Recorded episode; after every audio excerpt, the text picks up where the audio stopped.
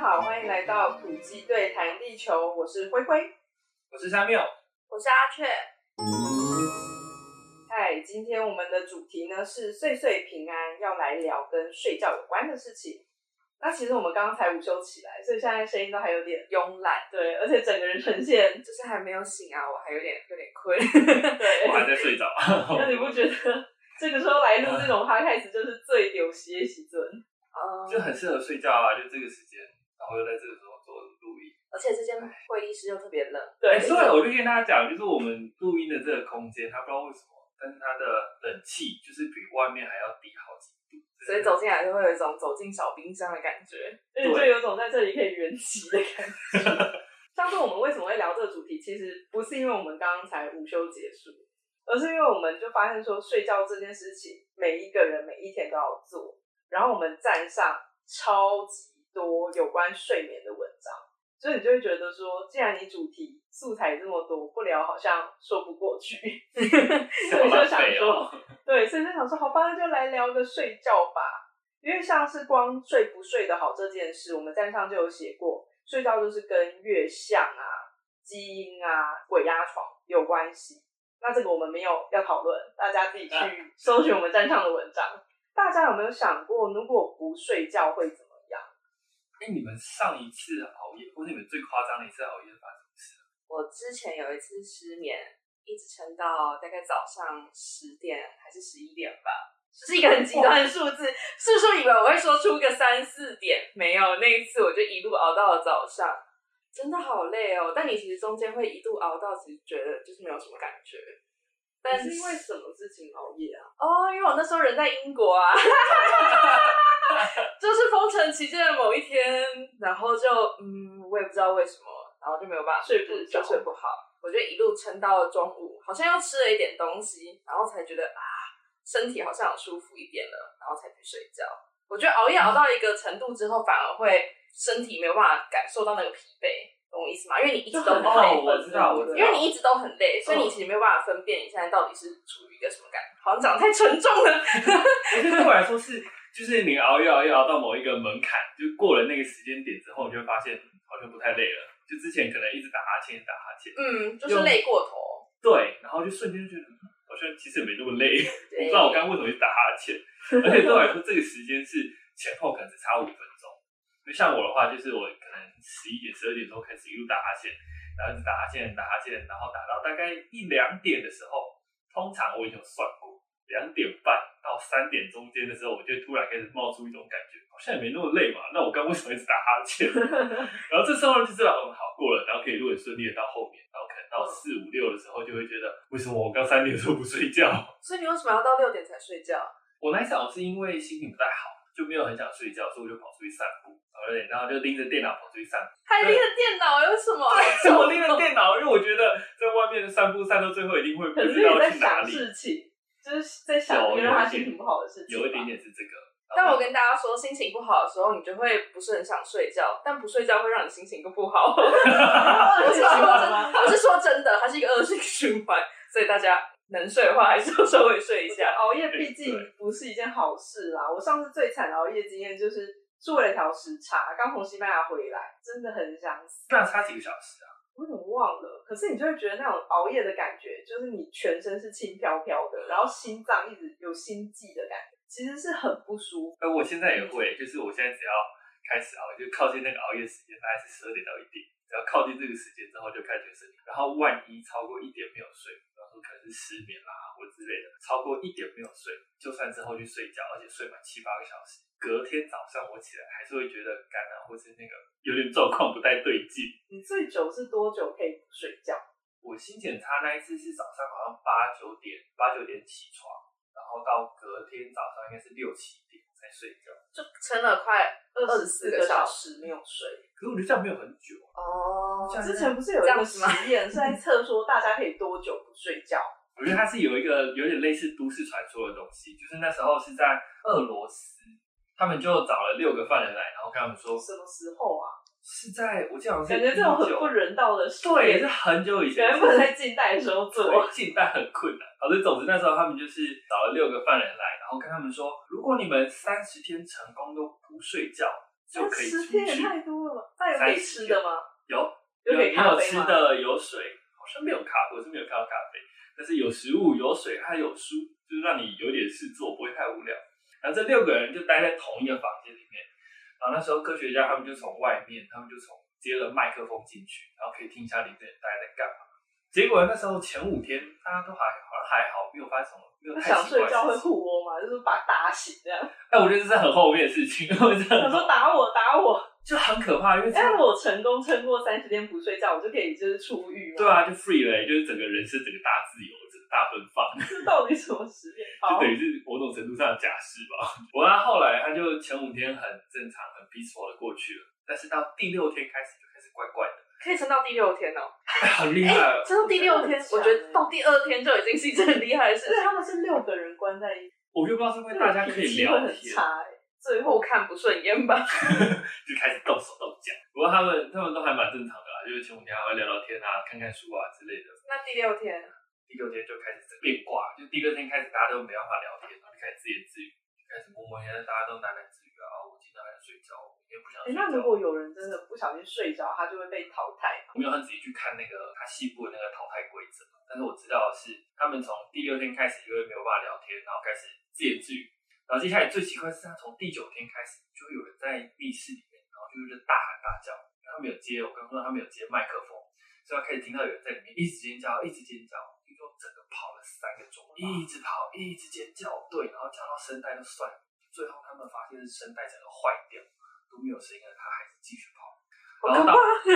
很可怕。然后到后来，这个实验最后没有结束，它没有一个终点。研究人他们觉得实在是太奇怪，所以他们直接冲进去看发生什么事。哦据说里面当时已经有一个人死掉，剩下五个人就是有一点自残。实际上的自残画面有一点，觉得应该要下井狱，是我等 觉 得 一下嗯这个你被是吓到了这个是在网络上面找得到的影片吗？还是就有点像他在叙述都市传说的方法，会找很多类似的示意图啦，或者是去解释这件事情当初到底发生什么事。可是俄罗斯他们官方那里自己出来说是没有这一回事，就是说根本没有这个实验，大家不要乱讲。就算有也不肯告诉你有啊。 对啊，就跟 CIA 一样，就 CIA 老是说我们没有虐囚啦，没有那些你们知道什么水刑啦，然后没有我们也没有强迫犯人不睡觉啦，什么都没有。所以说这个实验的最终就也没有做出一个结果，然后六个人里面有一个人就过世了，对，然后剩一下个五个就感觉就是疯疯的这样。死掉对，然后他们也是很严重的自残，哦，可怕，我不敢 讲。这个是没有验证过的实验嘛？那有没有对有验证过真正的比较不是都市传说，比较是认真，的，有科有学研就究是对你可以查到的研究。 对，我有看到两个比较有趣的，一个是在 PPT 上面，他说在一九是在一九六三年的时候，有两个高中生，那他们那时候为了要做一个科展计划，所以他们就决定说，我们的科展题目就是哎，我觉 得这挺挑好棒。战最久不睡觉的记录。好，所以他们开始做了，他们开始要想办法帮他帮其中一个人，让他很久不睡觉。那我觉得他们那时候，他那时候基本上没有出现像俄罗斯这个都市传说一样这么奇怪、这么离奇的一堆意外。他确实出现身体有一些变化，比方说他的感官，然后他的嗅觉有点问题，就有点像现在你得 COVID 1 9一样，就他的嗅觉开始出问题。然后他明明没有闻到东西，他会说：“哦，不要再闻这个味道了，我忍受不了，我不要再忍受，产不要再生一闻。”种幻觉，对，就很严重的幻觉。然后我看到最后那个小男生，他整个撑了十一天又二十五分钟没睡觉，你说他们两个人吗？他们只有一个人，因为另外一个人哦另外一个是记录，对，另外一个是记录就。是另外一个人就是开开心就对照组，然后跟一个实验组就对 了。对，然后这就跟那个以前我们小时候做科学实验一样，就那我一定当然 要当有一个他可能猜输了吧，就猜拳。哎，对，真的，他们好像是丢铜板， 啊，哦还真的。丢铜板，反正他们就是用某种靠运气的方式决定出谁要睡觉，嗯谁要记录。 没有睡觉的，就他撑了十一天。十一天要二十五分钟。那他最后有什么结果吗？哦，他到最后有，他们就是做出来说，得到全，国科展第一名， 我不知道他们后来搞上诺贝尔 奖。医学医学生对，理搞笑奖诺贝尔医学生理奖。对，那就这个实验就这样慢慢落幕。然后他不过他有记录到说，这个人后来怎么样恢复正常作息。听说他只大睡了几个晚上，然后基本上就整个恢复的期间不到一个礼拜，然后他就睡了几个晚上之后，他隔天之后又很正常，开开心心的跑去学校。我觉得这完全是因为这完全是因为年轻的关系。对，啊，对那时候还小吧。对，我觉得应该是你那除了这个高中这两个小男生不睡觉，你是不是还有看到另外一个节目在考验人体可以多久不睡觉？啊，对对对对对，我之前看到那个是在两千年初的时候，有一个英国的实境秀叫做《粉碎》，叫做 Shatter。超猛！就是你怎么睡你的梦吗？ 不要睡 了。这个游戏呢，基本上就是它的整个主架构很简单，就是他不睡觉撑最久的人呢，可以去抢十万英镑的奖金。然后他就整个让大家除了在比赛过程，然后他他们啊有几个选手？十个有十个选手，然后就基本上都是年轻人，因为这个比赛肯定是年轻人比较容易赢我觉，得那个老人他可能会，你知道，不是要暴毙之类的他。也是早起吧，那个太早危起险的了。会赢。对啊，对，然后他们他们除了这种一般的比赛，然后他还有安排一个很机车的活动，叫做 “You snooze, you lose”，就说你睡觉你就输了。那它时间呢是在每天的凌晨两点到四点。那他制作人他们就会安排一些会让你非常非常想睡觉的游戏，就是光念起来就我觉得会好想缺德哦。就比方说有什么呢？坐在椅子上抱着娃娃看一块油漆干掉，用老奶奶的声音念床边故事，好折。磨就这哦。种光听你就会想睡觉的游戏。那到最后呢，因为参赛者都很厉害，就他们最后有三个人不分胜负，所以他们就决定了，干脆就反正我们现在就你就躺下去，躺在床上，看谁先睡着谁就赢，但谁先睡着谁就输了，最后撑下来那个人就赢了。那据说有两个参赛者，其中两个参赛者一躺下去十五分钟内就睡着，然后就被淘汰了。最后赢家那一个，其实大家也不知道他的极限大概可以撑多久，因为他始终都没有睡着，他撑了，他又撑了两个多小时。你是说他已经第一名了，然后对还继续不睡就觉？他旁边那两个他15是分钟何苦？他何苦？他旁边两个人十五分钟睡着了，然后他在继追续撑求什着。么？他在追求什么？这种金是世界纪录，他可以等别人感觉。睡着之后就就睡啦、对，然后就站起来说：“哦，我赢然了。后就直接去睡”觉。没有，他继续没有睡觉，他撑了，他又撑了两个多小时。到时候是节目组介入，然后说：“好了好了，你赢 了，算你算没有你其厉害。他人，其他人应该有说很想下班，我想回家了。我们你就不下班睡，我们很想睡。哦我们想下班对啊， 对啊，然后就回家，他就赢了这个比赛。然后他一样有记录到他后面发生什么事。据说他回家，他那时候回到家，就家人把他送回家之后，然后他就来坐在餐桌上面喝汤，然后喝喝喝喝到一半，他就整个睡着，就整个碗放你下说来，脸泡到汤里，对，，就整个碗放下来，然后脸整个这样栽进去，就砰，就整个栽进去那个里面，那个汤里面，然后把汤整个洒的乱七八糟。然后据说呢，他也跟那个之前科仔的那一对学生一样，就他也是大睡几天，然后睡之后又没事了，就很正常的，这个很厉害哎。哎，真的是英国人的身体体质。啊，就跟英国研究一样吧，就英国人都有某我种，们不要讲这么危险的 话。呃，就是英国人可能都有某种，我嗯觉得是有一些人的体质就是能够这样子，嗯那有一些人他睡眠的时间就是可以特别的少，他不用睡太多，他就精神百倍。对，就是他需要的睡眠理想睡眠时间是不一样的。对啊，这个就跟一开始讲那个月相啊、基因啊，对不对？基因决定你。都都是基因，都是基因，对对啊，有没有办法解。解释的东西都是基 因的错。还小哎的时候都是这样啊，你熬夜干嘛？准备考试什么都很 OK，就是可能只有睡睡就可以了。可是现在你不会觉得，就是越睡越累嘛？就算你今天好，就是熬夜，然后隔天假日的时候补眠，也还是觉得没有办法回到原来的状态。它就是一种，我之前有查过，就是有一种症状叫做慢性疲劳，嗯，然后它其实算是一种疾病，可是你很难去定义它，然后你也不知道起因。慢性疲劳的话，它他就现是在是慢性疲劳，对，我 所就以脑你也袋里睡哦，我昨天不好说，就是那个我们很靠近，突然发现不会累的时段。哎天哪呀， 但天哪总之就是慢性疲劳的话，你会一直觉得很累，然后你会怎么样休息？就是你起来的时候还是会觉得很累，持续一段时间之后就可以被判定为是慢性疲劳。但是它还有很多症状，我觉得最主要就是你自己觉得一直觉得很累。然后可能还会有一些细部的什么生理反应啊，那个可能要自己去 Google 一下。对因对为人对，家不是说什么，如果你累你就去睡觉，可是现在反而是越睡越累。对啊，就等于睡觉这件事情完全没有用。我对，记得我之前有听过我朋友一个故事，转述他室友那时候好像去比戏剧杯、戏篮那种，然后他回来之后打球打一整个晚上，很累很累，据说他没洗澡就直接躺在地上，然后开始睡觉。然后他的室友发现他睡睡睡睡睡，他总共睡了十三个小时。就隔天早上他一爬起来，从地板上坐起来，第一句话就是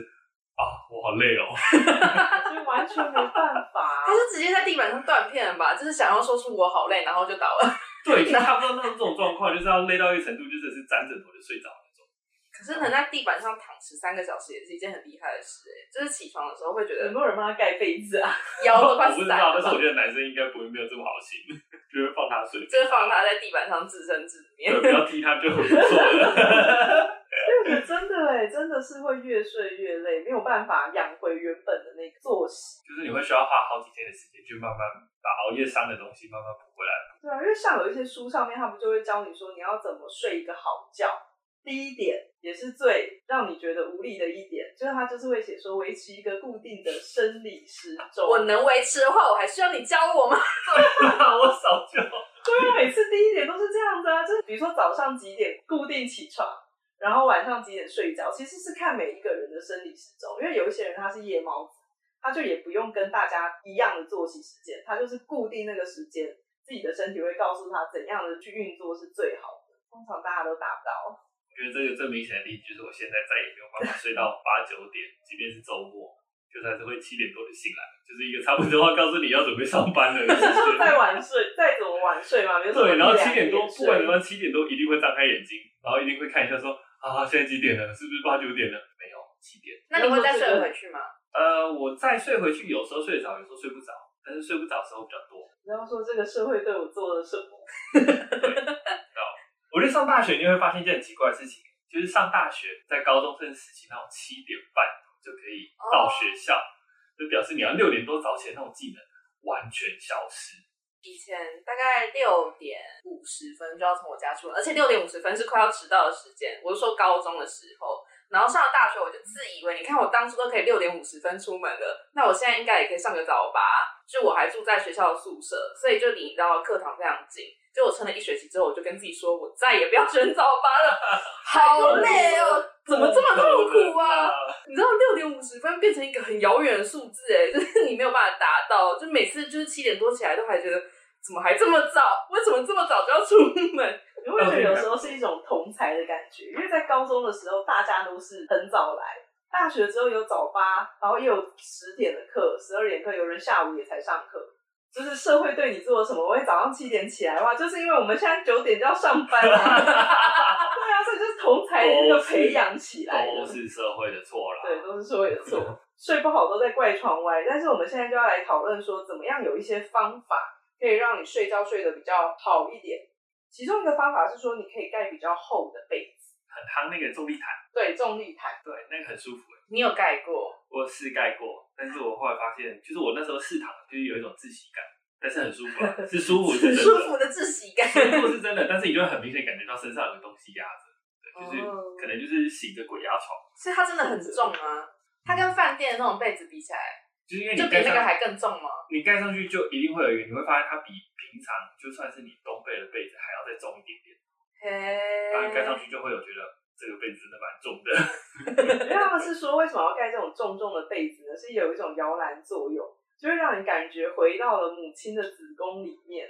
然后被羊水包覆啊，然后这种哎、全身包得紧紧，空气透不出去的这种安全感。然后一旦进去就安全感，然后一旦有这种紧包覆的这种透不出去的这种安全感，就会让你身体感到放松，这样但子是我觉得就是那种人工鬼压床， 有鬼压床。是啊，他就说，哎、那这种被子可以促进什么升压刺激，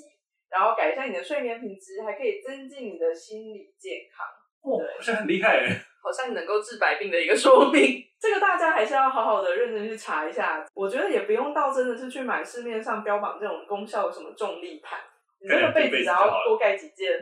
大家可以试试看，看说哎、诶这个治失眠的方法有没有用。那另外一个呢，就是抱娃娃、抱玩偶，抱娃娃，对哦哦，我这很重要我多的嘞，很重要，一定要有个娃娃。对啊，却感觉很可以分享。听说你的床铺上面全部都是，哦，对，我的床上大概有三十几只娃娃吧。请问你的三床十请问你的床多大？呃，就是一般的单人床啊， 有大有小啦，小的比较多。哦，没有，我前阵其实拿掉一些些了，就我把一些有庄加稼薪火吗？吗？有加吗？薪火没有啦，最近没有啦。你是不是醒来发现你的娃娃都躺得很好，然后被子也都盖得很好，但是你在地上？没有，那倒是没有，但我很常只是睡在，就是醒来的时候发现自己没有睡在枕头上，因为娃娃都在，就是你知道枕头那附近，所以那边就是一团。然后我有时候起来的时候就发现我就是在另外一个空旷的角落。 然后我前阵就觉得这样真的不行，所以我就收了大概在冒应该十几只有吧。但因为我还有大只娃娃，所以我们不会躺枕头，但我会躺娃娃，所以我就是睡哪里都可以的感觉。 对，但我就觉得不能这样，所以我就稍微整理掉了一点点。但现在床上应该还是有个二十只吧。每天像那个后宫选妃那样，我今天要翻哪牌一子只什么抱在怀里这样子吗？会， 通常会，但久久换一次啊。就是最近觉得你最近是有他喜欢啊是最近有对，女性最近是他，然后再来是他。这个是选妃，你最近的新欢是我最近的新欢是我买了一只很大只的翼耳，就是小熊维尼那个翼耳。你说那一只哇，驴那驴 那子是对不那是对？驴子，然后它很大只，它大概四十六十公分，应该有六十那么大只，它就很大，而且它又稍微它的材质又是不会很重棉花娃娃，就蛮重的，抱着一个厚实的东西，跟重力毯可能有差不多的感觉，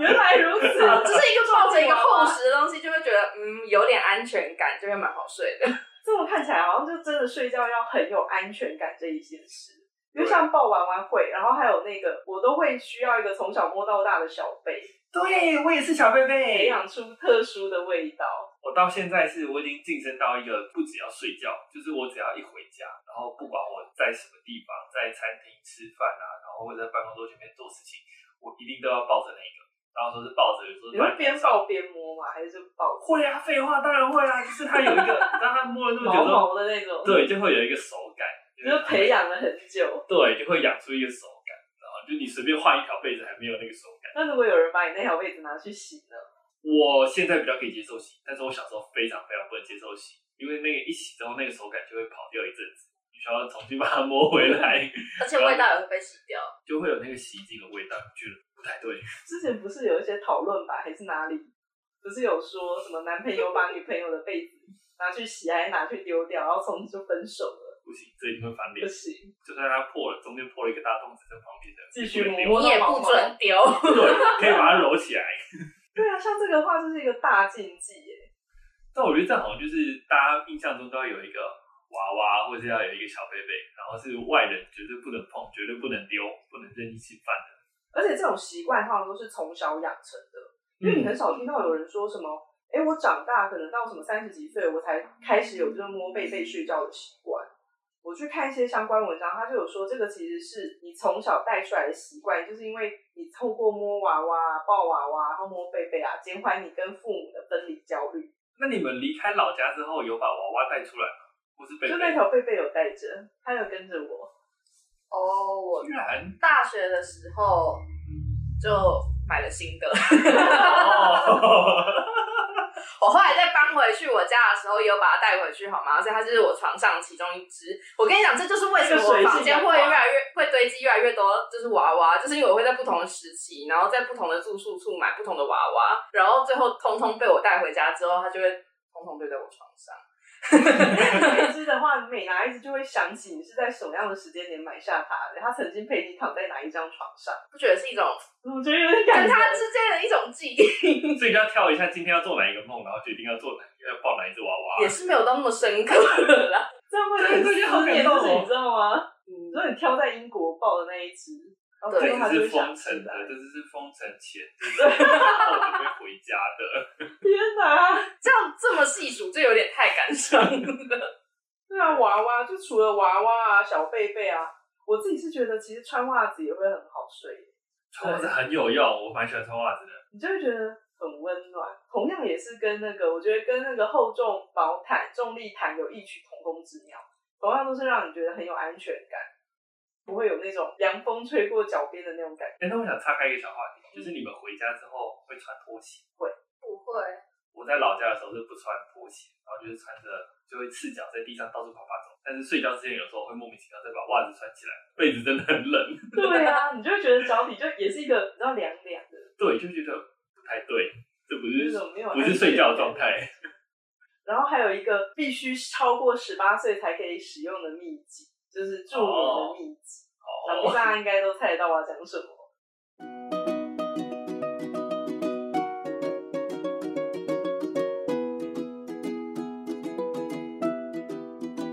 哦，这是要先下警语，这是要先下警语了。是说，喝酒吗？真的你不觉得睡前小酌一下，然后喝到尾，当然不能喝的烂醉，喝到头痛，喝到明天就是宿醉起不来那种不行。但你就觉得喝一喝，然后热热的，哎， 我觉得这好像真的要下警语，因为我记得不下警语会被抓。哦，真的吗？对，要哦，十八岁以下，大家注意哦，就是如果你是十八岁以下，请勿饮酒。如没果你要错，饮酒之后呢，请你不要开车，然后理性饮酒，谢谢大家。请你喝完酒之后直接躺在床上睡觉。就不要动了，不要出去，不要出去当移动神主牌了， 拜托不要。哎、那我等一下要分享的故事，感觉讲了之后就被抓哎、哦，糟糕我以为，糟糕，梦到了一件事，我朋友，我朋友哦我朋朋友友的朋友，好好好，这个真的，因为以前小时候天气特别冷的时候啊，因为大家不是都说喝酒可以暖身子嘛，嗯，对不对？比如说很冷很冷的时候，有人就会特别喝金门高粱，因为那个真的是你喝一点点，整个就是会非常的暖和，非常的好睡，非常的可以抵抗寒冬嘿。然后我记得我朋友，就是小时候上学的时候，他妈妈都会泡牛奶。然后其实牛奶里面都会加一些特别的东西，就是让它能够身子特别的暖和。所以加了什么？加了某一些灵药。 睡前的时候也是啊，你就是我觉得真的睡前你要睡得好保暖很重要、欸因为有人不是说你睡前要助眠的话，其实可以喝一杯温热的牛奶，对我是喝热牛奶派的，喝那种牛奶你就会觉得饱饱的。哦，但我小时候超讨厌牛奶的，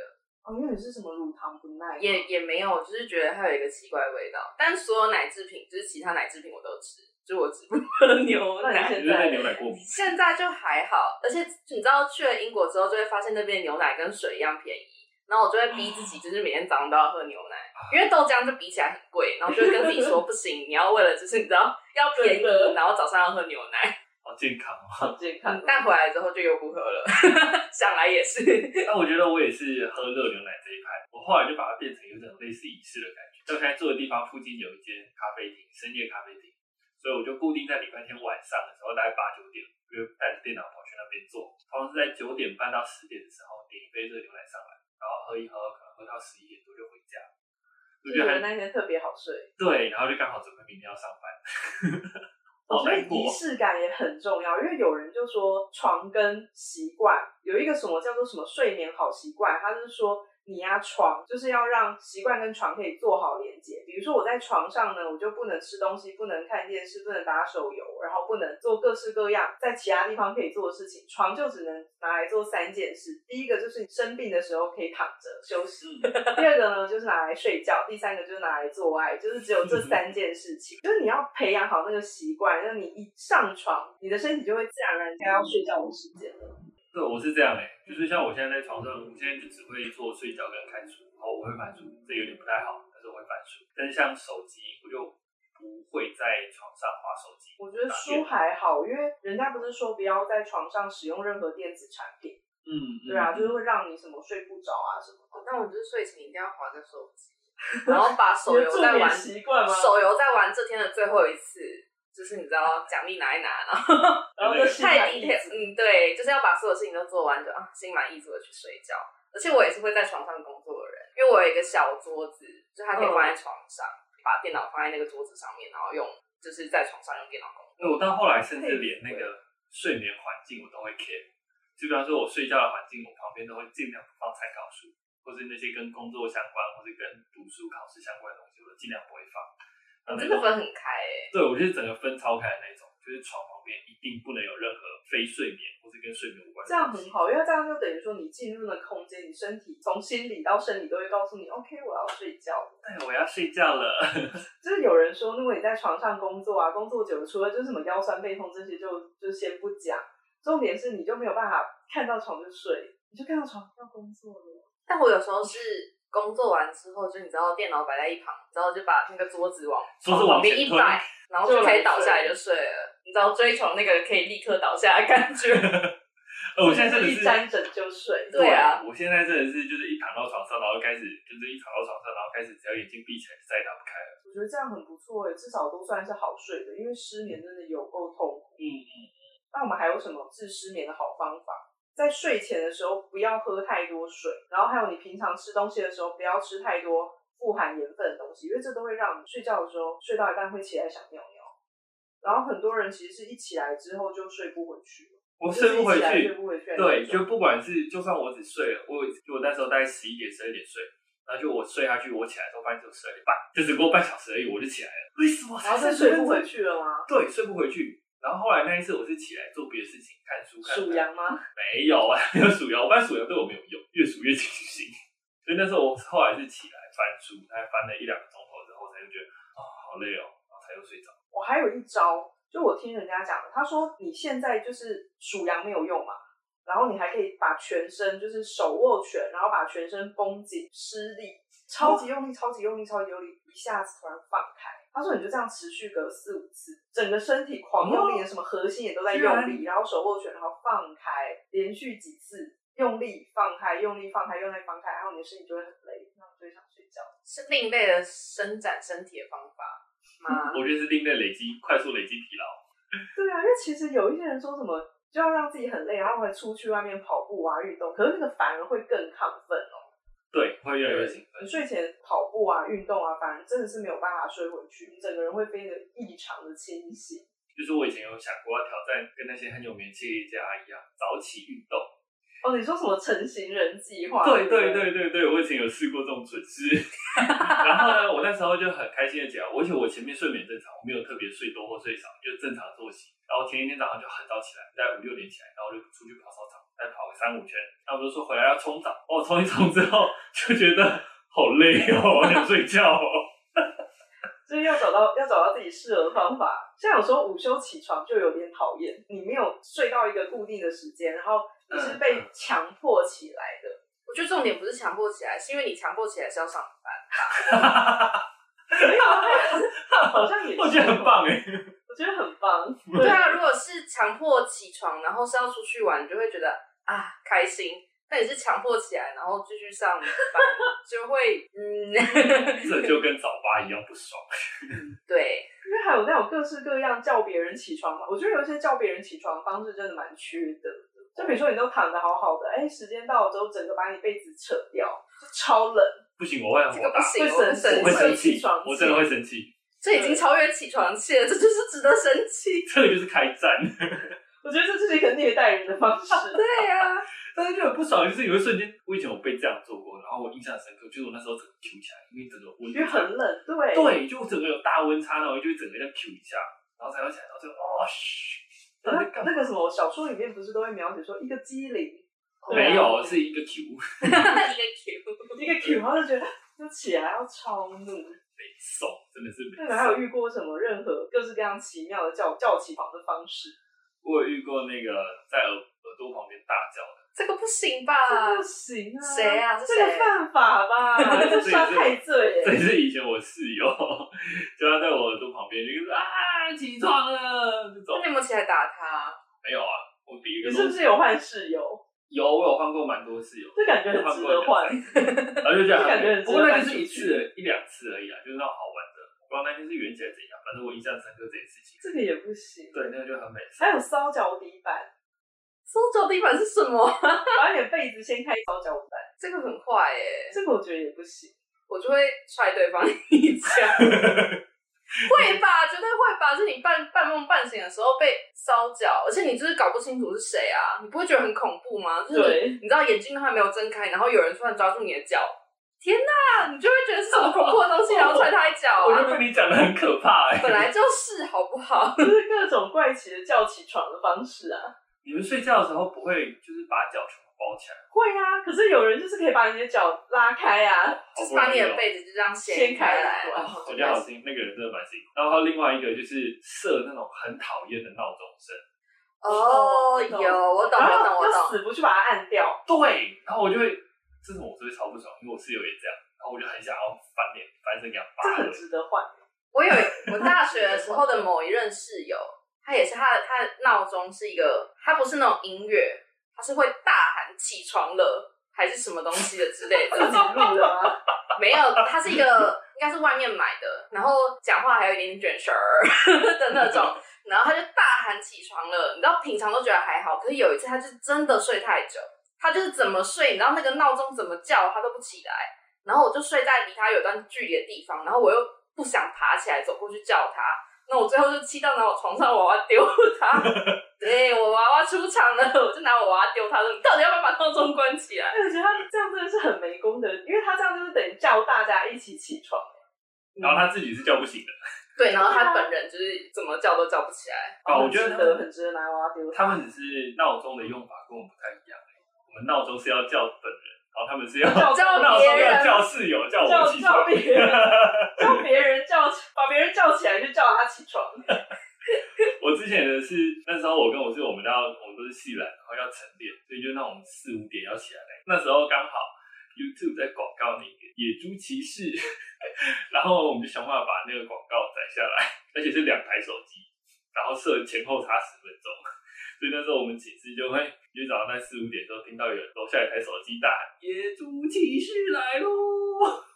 然后你好不容易十分钟下去关掉 才我觉得你过隔壁十寝分钟室的应该会怒，有一次应该马上就投诉了，跟那个宿管会啊什么投诉 你，我就会没收。这蛮值得，这个超值得的，好不好？这个好值得投诉这 哦。个真的很好笑。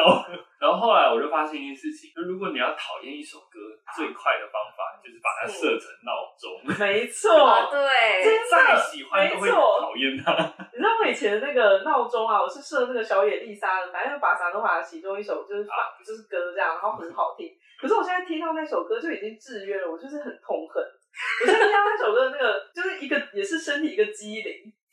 对就会被因为你知道，我现在已经不用那首歌当做我的闹铃声了，但有时候你走在路上，有一些店啊，或者什么咖啡馆都会播那一首歌，然后你就还是会觉就得，一个记忆里，我就觉得算了，对，一个提不起来，不跟你计较。对，就一个就觉得真的不能把喜欢的歌设成自己就是的闹铃声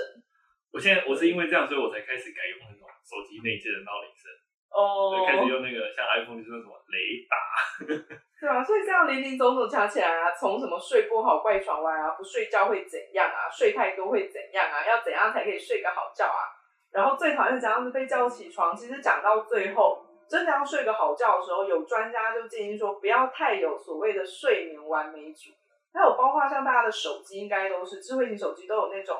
特殊的 App 可以记录你的睡眠，今天睡的哦，这样对你的对，睡然后眠你的什周么期，快速动眼期嗯对那对对对个，对对，其实现在有很多这样的 app 啊，或者什么穿戴式装置啊，就是穿在身上、戴在手上的，都会帮你记录你的睡眠的那种走向啊，或者说你什么时候睡得最沉啊，有没有讲梦话啊等等的。